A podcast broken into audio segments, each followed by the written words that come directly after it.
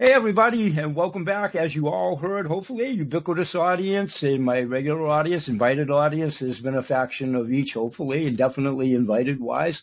This is actually the second Prelude show, a little bit. I synopsized it earlier today, about five minutes or something like that.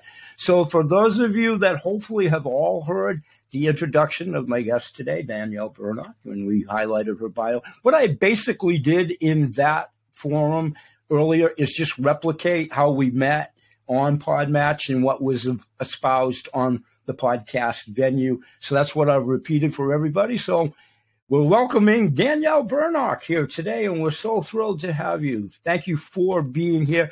And please do tell us for if any of us, mostly probably yours truly, forget what we've said and just refresh everybody all about yourself and what you do and how you do it. And again, thank you so much for being here. Thank you. Thank you. Welcome. Thank you, Bill, for having me. It's a pleasure. I love doing podcast interviews. I love speaking to people and sharing what I do because it changes lives. I mm-hmm. am a self love, trauma informed, faith based coach, but I started as an author. I'm a speaker, podcast host, and I'm working on presenting workshops currently in my local area to help people become trauma informed because people don't understand what trauma really is. They have these things in their head of what they think it's like you go to war, or they come up with something that's much more extreme than anything they've ever done or been through, and they go, Oh, that's someone else. I'm fine. But 100% of the people in the world have been exposed to trauma. 75% of the people in America, statistics say, are actually suffering trauma.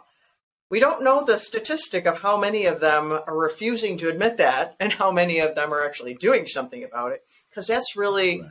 where I come in a lot, is to help people take ownership of the truth, to, to see that trauma is a big problem. It's an epidemic in the world.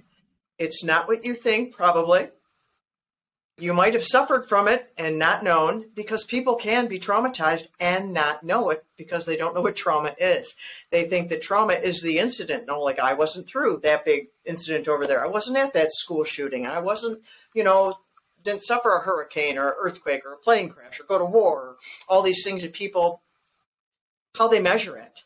But that's called a trauma exposure.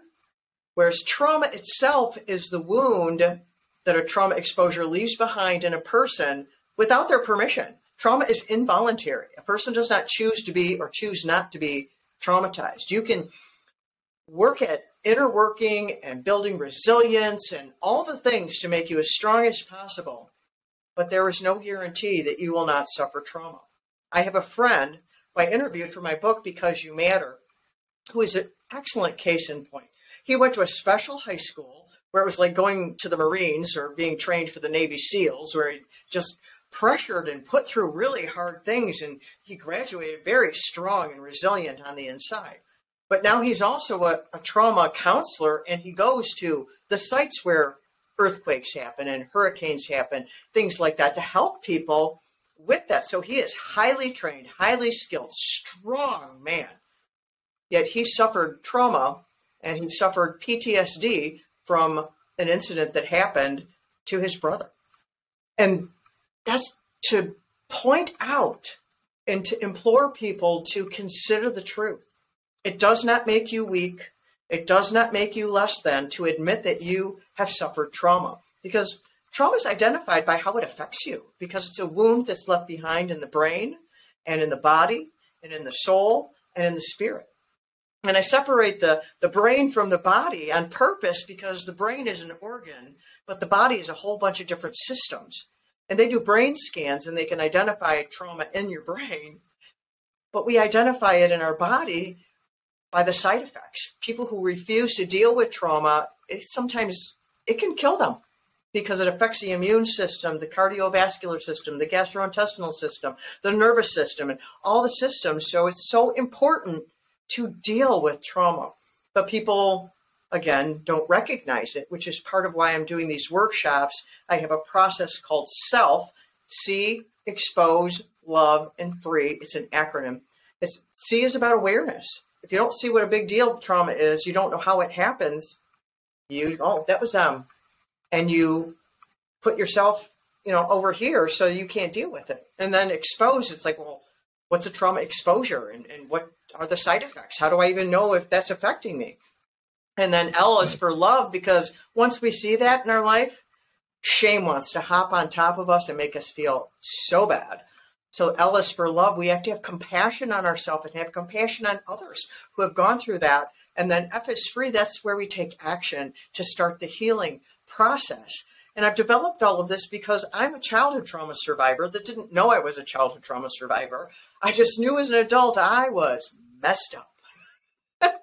so I had to do a lot of work, a lot of reading, a lot of studying. I went through one bad counselor, which made it worse. And then, you know, all different kinds of things over many years. So my mm-hmm. company, 4F Media, we take the faith, because I'm a Christian, I take the faith side of it and I also take the psychology and the science and I bring them together because faith isn't magical. You can't go abracadabra in the name of Jesus, I'm healed. It doesn't work like that. But some places, faith places, it's like they approach it that way. And if they don't understand the psychology and the science of it, they can re traumatize people, they can make it take longer, all different kinds of things. But I don't want to attack the body of Christ. I love the body of Christ. I love Jesus, but I also love what he created, our bodies. We're made in the image and likeness of God. He calls us a masterpiece. And one of the things that is always, as a kid growing up, I was always captured by the wonder of creation and the beauty in the world. And sometimes I still, I, I love watching a little kid discover their hands and their feet. Have you ever watched a, a little kid discover their hands and their feet? They're like, wow. And it is that amazing. The, uh, the body is that amazing. And so it's all that is what I, I, bring those two things together. That's where I'm really, my passion is at 4F Media's mission is to expose the truth of emotional trauma and break the barriers to recovery. So that's why I do all the things I do. Why I have I started with my first book. I put myself out there with that first book. I, if you would have told me when I published that book I'd be sitting here today, I would have argued with you.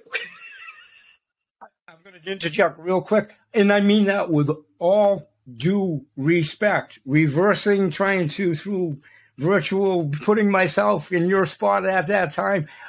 I would have had, you know, geez, do I really want to do this? Am I, you know, all of those, all of those considerations. It takes courage. It takes courage. It takes courage and intestinal fortitude. And as you said so eloquently and so beautifully, I, course, I'm crash coursing your bio and your website along with the folks in the crowd. So apologies there a little bit, but I did honestly, honestly, I was so impressed with the acronym SELF and how you impose that into the business. I think that's such a great it's a play on words, but it's such a relevant play on the words that's contributing to the main issue at hand. And it's such a good bridge, as I think you've so eloquently outlined, too, for trauma, however it's materialized in our life, especially childhood coming up through the chron- chronology. It, and again, overstating it to yourself. Don't you find that it's probably a combination, especially in the Western Hemisphere for a number of reasons? Old conditioning, old thoughts, old thing. What is trauma? You know, how, what does it mean? How does it mean? And then, of course, all of the ways that it can manifest itself, obviously, sexually, harassment, dispute, the the orphan, the little redheaded stepchild, not my bad adage, but we've heard that and treated as such. Mm-hmm. So trauma, and then of course if it was violent or broken home, divorce, whatever, all those lineages or trauma, you know, a trauma NDE for myself. NDE all turned out well and all of that. It's all good. It's been a process up to and including now my 69th year. But I think that's what we all should, young or old, learn a pearl of wisdom at age whatever up to the century mark if we're blessed to get there is so encompassing and how could we not have experienced some semblance of trauma just in this thing called life on yeah. this big blue marble correct right so please continue all please those continue. things you mentioned the violence and the the sexual and things like that, those are what are called trauma exposures. Sure, sure. The, the thing with the trauma exposure is, is it's the incident, whereas trauma Correct. is the wound inside the person. Because two people can go through the exact same thing and come out completely different. One person can be not even scathed by it. They they didn't bother them somehow. That, that goes to your that goes to your earlier point. Yeah. I'm sorry, that goes to your earlier point how unique we are, even though we're humanoids and you know we've got the interconnection with the physiology and all that. But just like you just said, that's how we're all reacting to something. What uh, potato potato to use a really crazy analogy. But you you know my point. It's like hey i got mangled by a car or something like that. And it's like geez that's too bad. Or you know i mean it, and it's not that they're impervious or insensitive but they process they may process that different. Where they may say hey my uncle took a deck of playing cards away from me. Crazy examples. And you might think like okay, but that's what traumatized you. Not to make judgment, but I understand what you're saying. And then how do you know sometimes? I don't know. Was he was he or she or whoever was that trauma? But I don't know. Sometimes I'm sure they come to you and and they're probably it's probably a revelation when they do yeah. get the light that yeah, I got some trauma, if you will, if you will. Continue, continue. Yeah, because trauma is personal. That's the beginning of that quote that exactly. read. Ownership within ourselves or what have It's you. personal. Yeah. It's how you yeah. processed it, and it's sure. critical for people to recognize that. It is thinking about it the other day because pe- they, the science community, psychological people, they separate trauma exposures into big T and little T, and they tend to mush the trauma exposure and the trauma itself into one thing. But you need to separate them because what happened to you isn't you. As a complete as a complete lay person in that equation, but if I were the client side of it, that's that that's what I'd be looking for, and I agree with that. I agree. But see, they, they do you the cap, they do a capital T and a little T, and that's because Correct. they're measuring the incident that took place. Right. And I understand it scientifically, but I think when you're dealing with a person, we need to not have capitals or lower cases for an explicit reason that it causes people to compare. Well, that one's worse, right. so mine doesn't matter. It, and then exactly. if you go, mine doesn't matter, then you don't deal with it, and then it festers. And then exactly. a picture that I was getting is like, imagine this. This is kind of a silly example, but it will draw the picture. You know, someone's out there trimming their tree. They have a chainsaw. And, oh my goodness, they they they cut their finger off someone would call that maybe a capital T trauma because that's you know oh my goodness it was a sudden thing there's blood that's a pretty good one continue. continue. but then that's a pretty person good. they're out there cutting their tree and they get a splinter and they're like oh psh, and they blow it off and, you know they even yep. wash their hands and later it's like red and they're like oh go away and they just ignore it and then maybe they wash Correct. it but it gets all infected and they're like oh they put a band-aid on it and they don't really deal with it you know, but it ends up turning into gangrene, and they have to have their finger amputated. Have the thing removed, because they never anyway. Or, yeah, and right. see, that's a real extreme picture, but correct. It's the result is the same. The loss of a finger. That's a great analogy. I, I, think that's a great. I think it's a great analogy. I mean, and again, I'm a little. I, I, like those extreme examples anyway, so that might play to my position. I tease a little. I tease a little bit, well, but no, I think that's a great. I think that's a great analogy. People need Be- because I think we need pictures. I need pictures. I'm a visual learner. Me, likewise. I have another likewise. one to explain the difference between childhood trauma and adult trauma. Correct. Because people. I'd love to have you expand upon that. I'd love. They're not the same. I'd love to have you expand upon that one today. Childhood trauma sure. is also called developmental trauma. That gives us a little bit more of a clue. Oh, developmental. The kid's not done yet.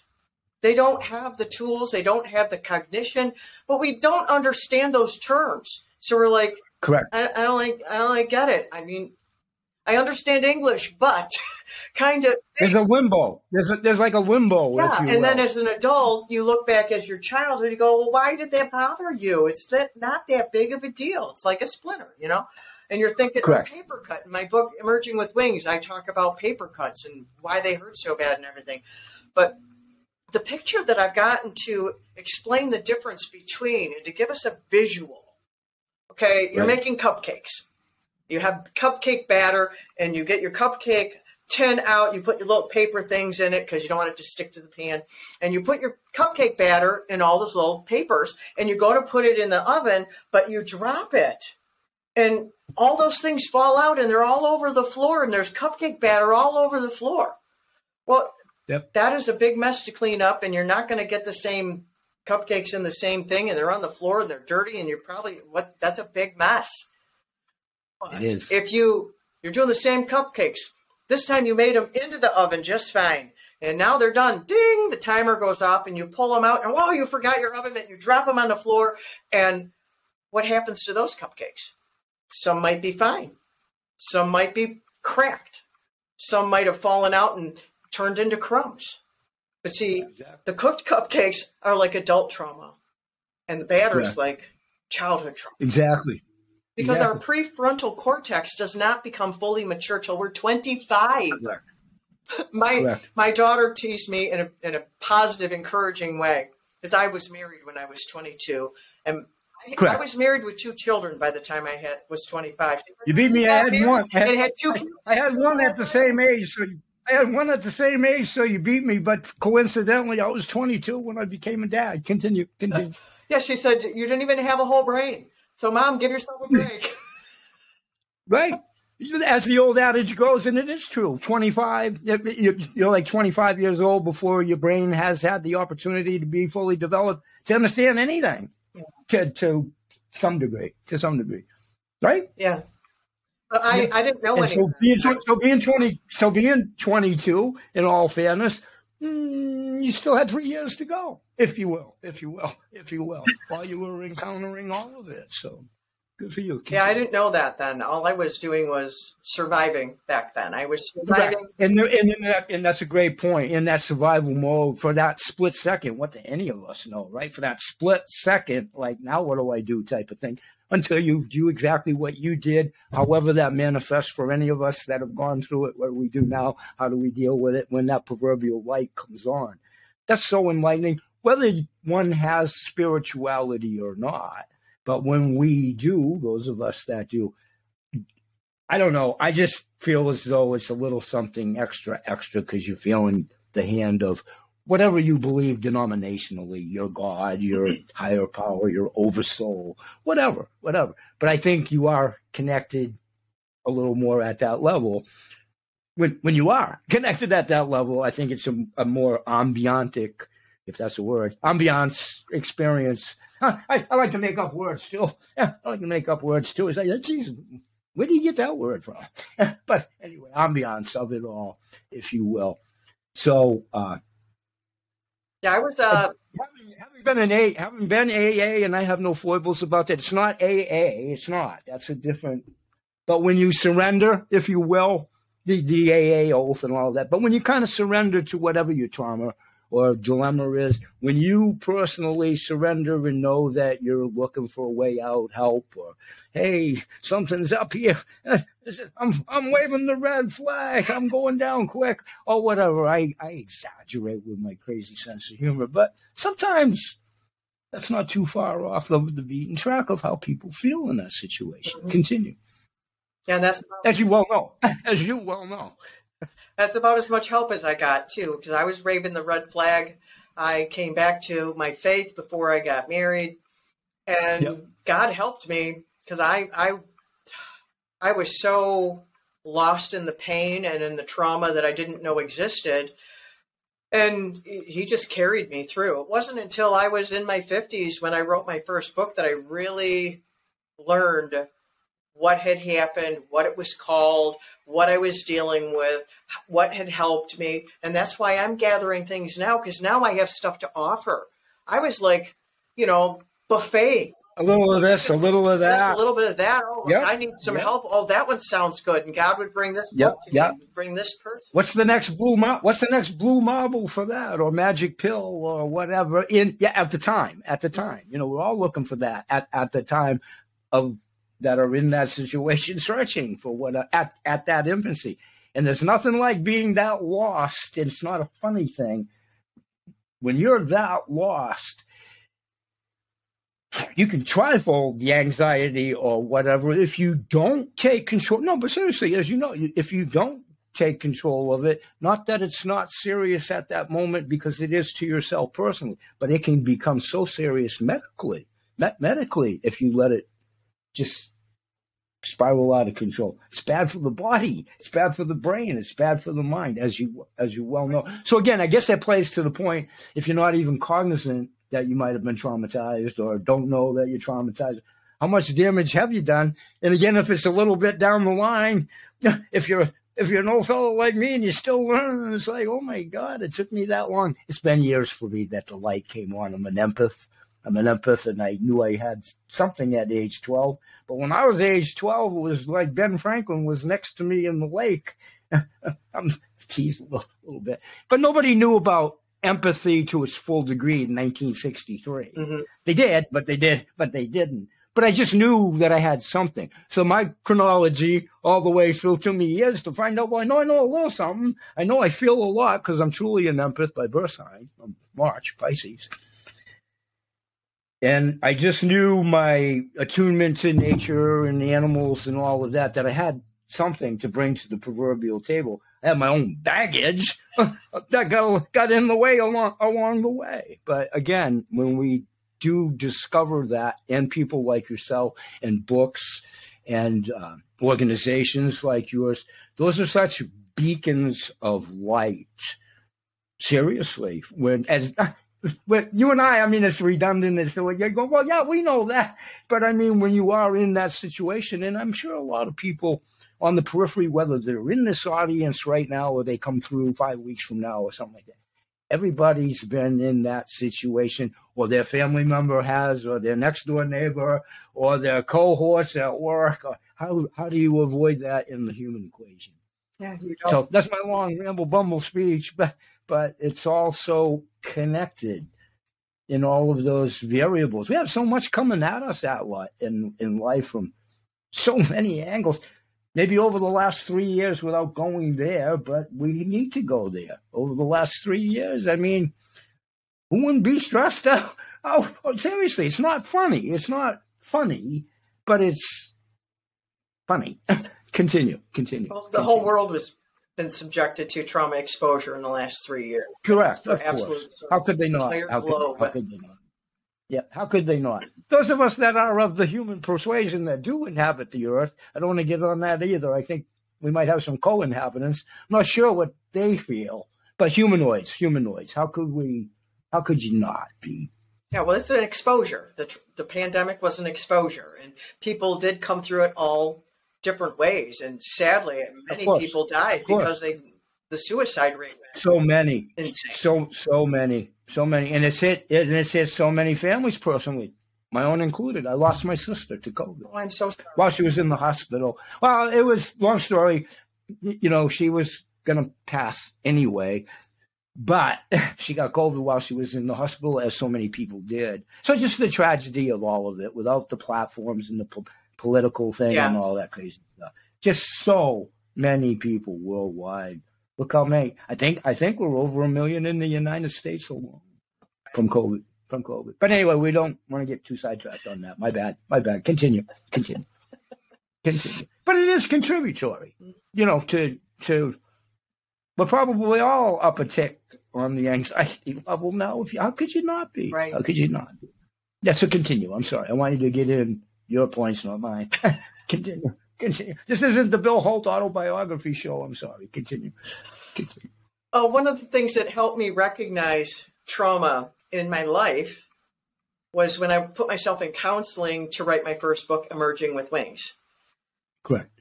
And my counselor, when I was explaining something to her, she made me stop because I was just glossing over it, like, you know, going to something else. She said, wait, wait, wait. And she said, these words, and these words I think are so powerful. So I repeat them all the time and tell her stories. Something went terribly wrong. And it didn't even identify exactly because then we had to talk more about well, what was it that went to, terribly to, to expand upon what it. was supposed to happen. And as she explained to me what it would have looked like in a healthy situation, I was like astounded that such a thing was even a possibility. And that's where children are, they have no other clue. They Their life is their life. They don't know what else there is unless they Exactly. have neighbors or relatives where it's profoundly different and they see it, a comparison. Other than Correct. certain traumas, they, they violate you so deeply, you know something's wrong. You, you may not be able to explain it, but you just know something went terribly wrong yourself. So Correct. That's important. The side effects is how we identify. That's what's Right. left behind. It's our behaviors and the somatization. You were talking about the body. I want to bring up that term, psychosomatic. You heard it when you were growing up. I heard it when I was growing up. I took psychology in school and how they explained it then and the way that society understood it was it meant it was pretend. If you had a psychosomatic illness, that meant it was all in your head, you were making it up, and you were nuts. That's not what the word means. Yep. The word actually means psycho, which is your mind, somatic, which is your body, somatizing, and when Correct. it's making the body sick. It's I like to say it's your psyche making you sicky it's, a good, it's a great way to say it. because it's the body somatization is the body itself trying to process the trauma. And it processes it by making a person sick. I suffered many different sicknesses. I had no idea. I was called crazy. I was told i was making it up. As a child before i finished growing up my mother had taken me to the hospital the er numerous times in intense pain and was sent home belittled and treated improperly adding medical trauma to it that I was making it up. I was looking for attention. I wasn't really anything wrong with me, things like that. And it was the trauma somatizing in my body. Later in life, it presented itself in other ways. I developed a number of different things, which thank God the Lord has healed me of all of these.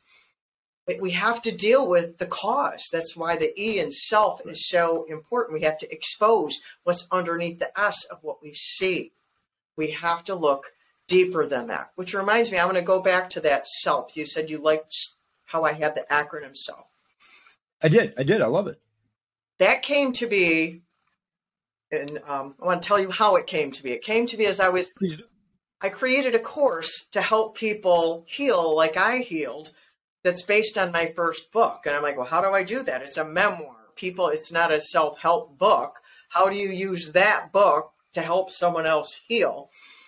Correct. And so I'm praying, I'm asking God to help me. What did you do? Because you helped me so much. And it was so much buffet that I'm like, how do I share that? Right. And he boiled it down to show me that it was that process of seeing and going deeper and then being so lavished with love because love gives you courage to do something about it. And then you have to do something. You have to do the work. You have to do the work. If you're not going to do the work, you're not going to get the results.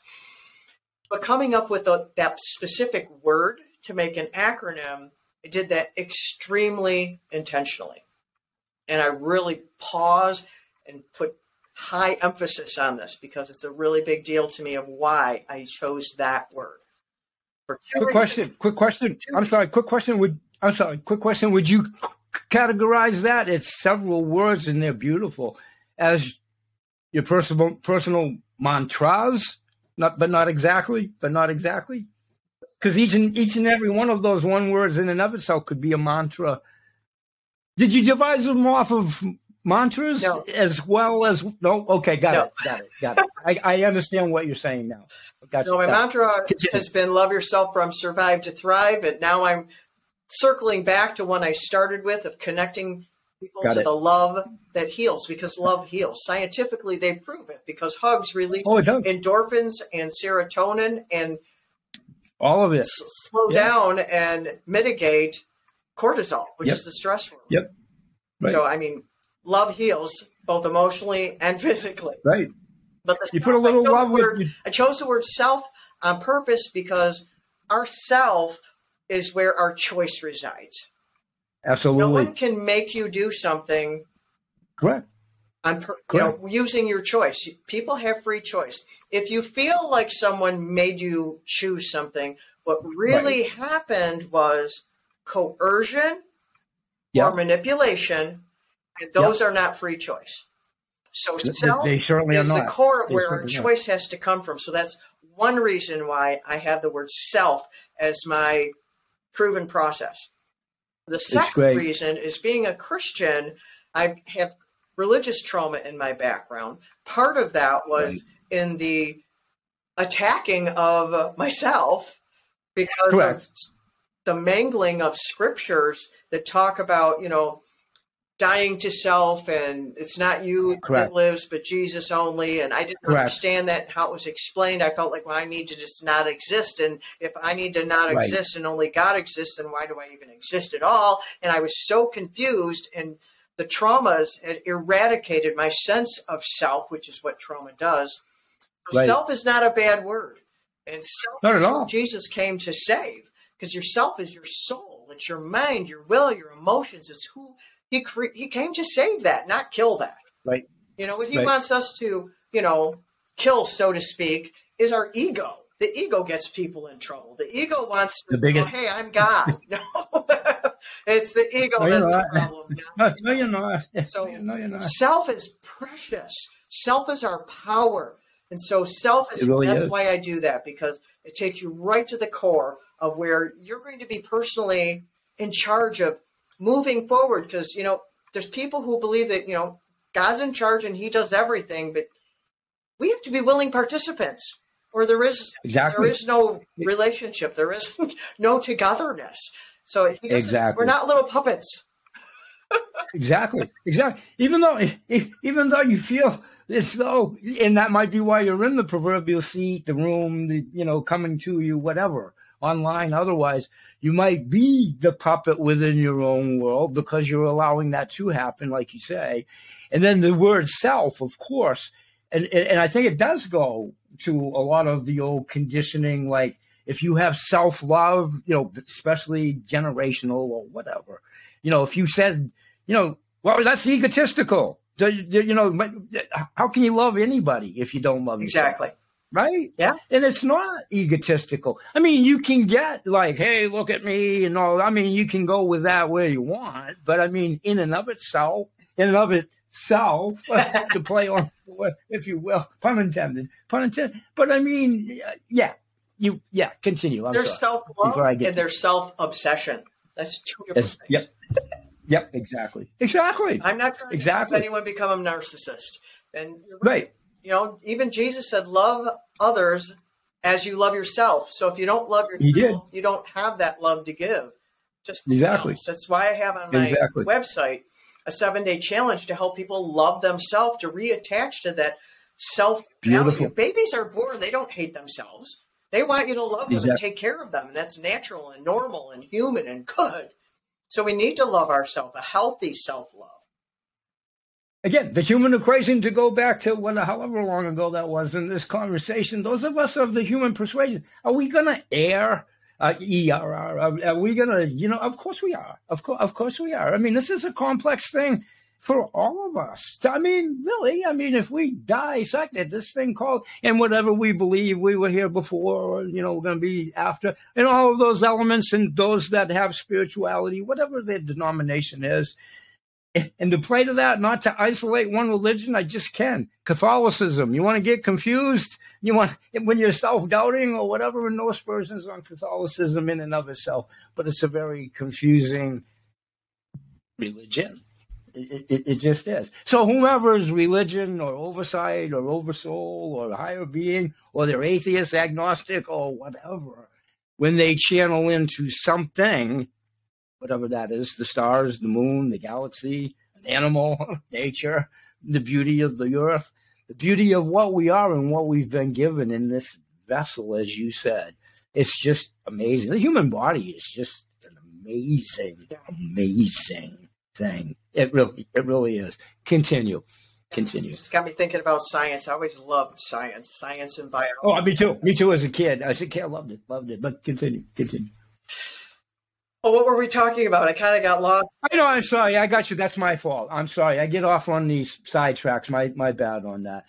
Um, the self expanding upon the. And I think I broke your timing a little bit on that, so I'll shut my mouth on that and let you finish on the SELF. And you and you did, but um, that was break based around the book too, right? I, so I want you to. I think I got you sidetracked a little bit on that. So please do reiterate that that was your book and how you came up with it. Well, the self came after the book. The self is after the book. See, I got it wrong already. Yeah, so book, thanks for the book is an, as a memoir. Emerging with Wings is a memoir. Got it.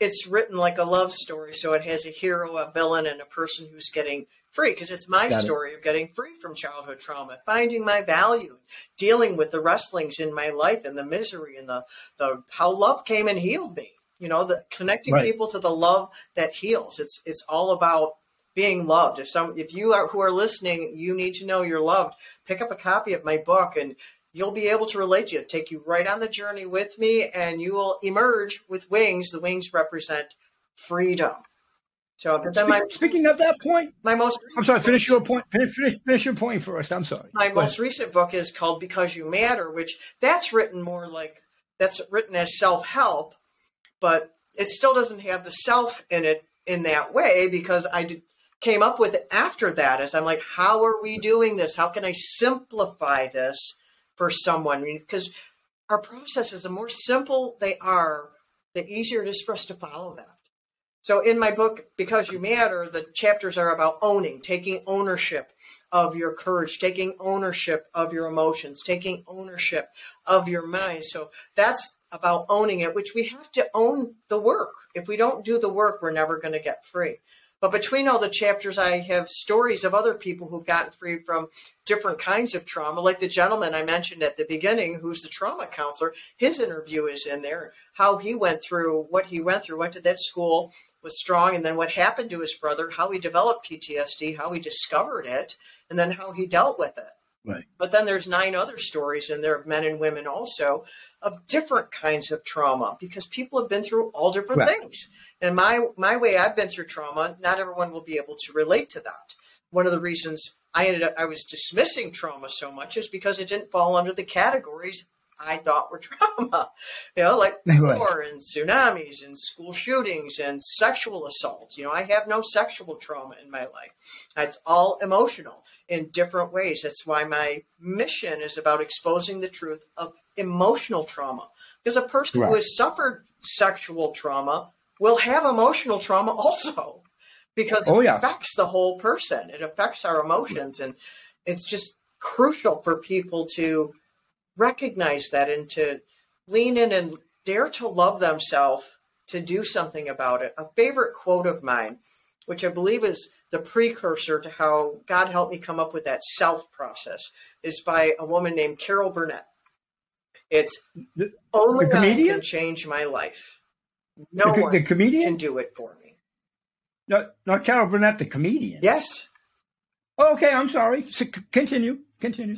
I said, yeah, that's awesome. Yeah, that quote. That's it's so true. And to if we will rec we need to own that. Only I can change my life. No one can right. do it for me. We have to take ownership of our life. We have to take ownership of what we've been through. And like Brene Brown, she's been quoted as saying, you know, if we own our story, we can write a new ending. So we have Correct. to own it. And so we need to focus enough on the self to take ownership of all Correct. those things.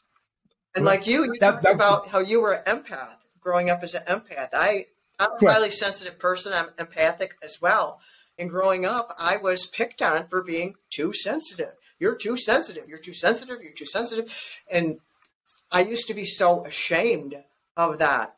And I'm not anymore. Now I see it as a gift and oh yeah. I feel sad for people who don't have that because they they can't feel what i feel and they can't perceive that. So they and they're not they're not truly feeling anything. they're not, they're not, tru- they're not truly feeling anything. They've got themselves maybe convinced they are but they're not feeling anything. If you can't and it's not arrogant it's sometimes that's where it gets lost in the you well you're being arrogant about it. It's not that i'm being arrogant about it. I know from where i speak because i experienced it number one number one number one. So i always go to the old adage you know don't judge a book by its cover no pun intended. And i want you to definitely let all of us know how we can get your book too before i forget when i just end this statement real quickly. But everything that you said is just so relevant. How, how, how, whatever cross we carry or think we're carrying, not to minimize it, not to minimize. You may indeed be carrying a very heavy cross, and you might not know that. But however you discover it in whatever venue, much like yourself, and I just I love that acronym. It's starting to it's start, I, I have a high visual capacity myself, and I'm really starting to see those letters and get a better feeling for your con right in the right in this discussion. Really, seriously, it's it's wonderful that you did that. Congratulations. So before I forget, and where can we get your book, and how can we get your book? And it might be a great time. How can everybody discover you? All your social media, your website, all of it, so we don't miss anybody having the full opportunity to get a hold of you. Well, my website is daniellebernock.com. It's D A N I E L L E B E R N O C K not with a U, but with an E. And you can access everything from my website, but my books are available on Amazon. I have four books, two, three are available on Amazon. One I give away at my website. I won't sell it. It's called Love's Manifesto.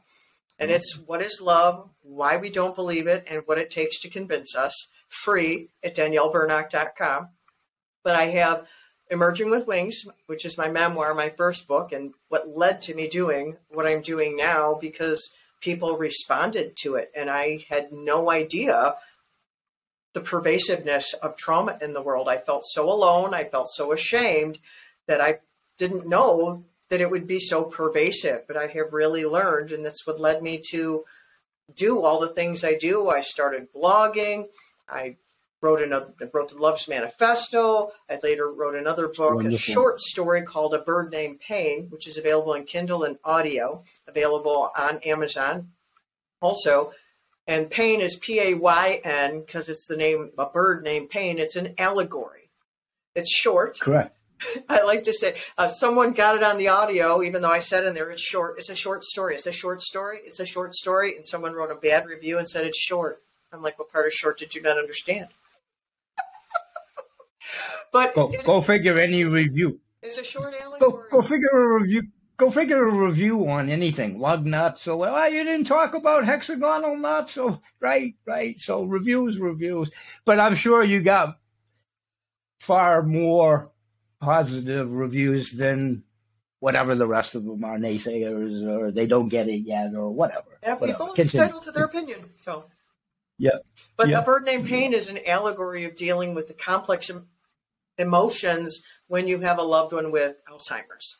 I, my mother-in-law passed from Alzheimer's, and I was part of her oh. caregiving and heading up things with that, and it was very disorienting, very chaotic, unnerving, and I didn't know how to deal with it. And that story was a gift from God for me, for me to help me put a name to what was going on, and the story.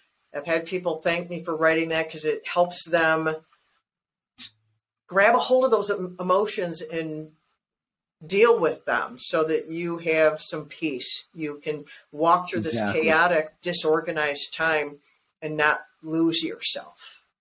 And then my most that's recent- such a tough not to rank it, not to rank and file any disability or disease or incapacity. They're all horrible.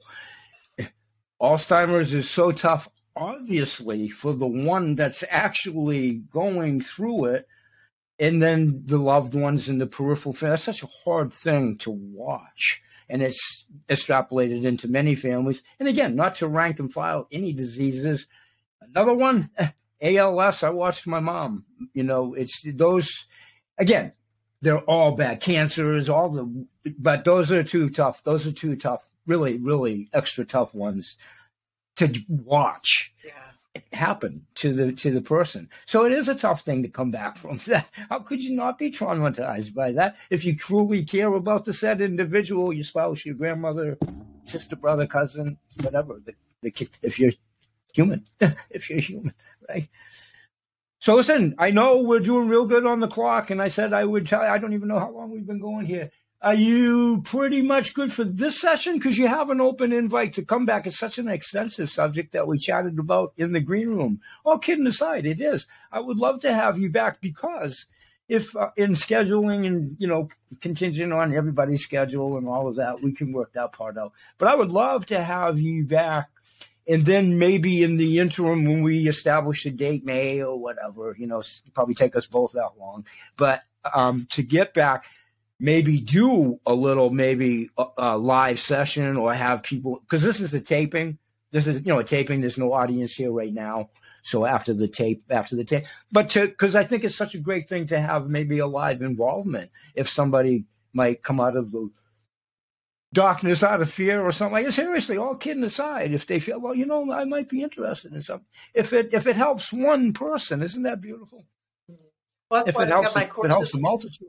I have my courses available on my website, and I have coaching, and that's why I'm doing the workshops is to do the hands-on things with people. And sometimes they need it in private, which is why there's coaching, and sometimes they're not Exactly. ready to even be involved with another person, which is why the books are so helpful. Exactly. And my most recent, because you matter, with the other stories, Right. to, to reach into the other ways that people have been traumatized and find out what's happening to me. Why am I behaving in this way? There's the Right. side effects of parentification and attachment issues, relationship problems, shame. I have a, a long list of the different ways to help. It's a big cauldron. It's, it's a big it's a big cauldron with a lot of herbs in the proverbial soup, if you will, if you will, with my crazy thing. But I mean, it is. It's a big cauldron of lots of stuff, lots of stuff.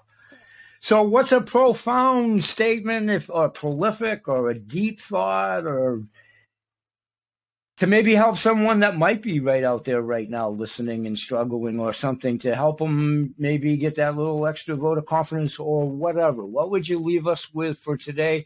With the open gate, if you're comfortable, I would love to have you back to continue it. So, Well, what would would you to- leave us with?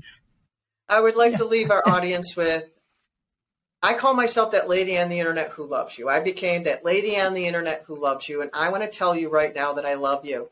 People have said, How can you love me? You don't know me. Well, people hate people for no reason. And I love you because I choose to love you. I love you because you have value.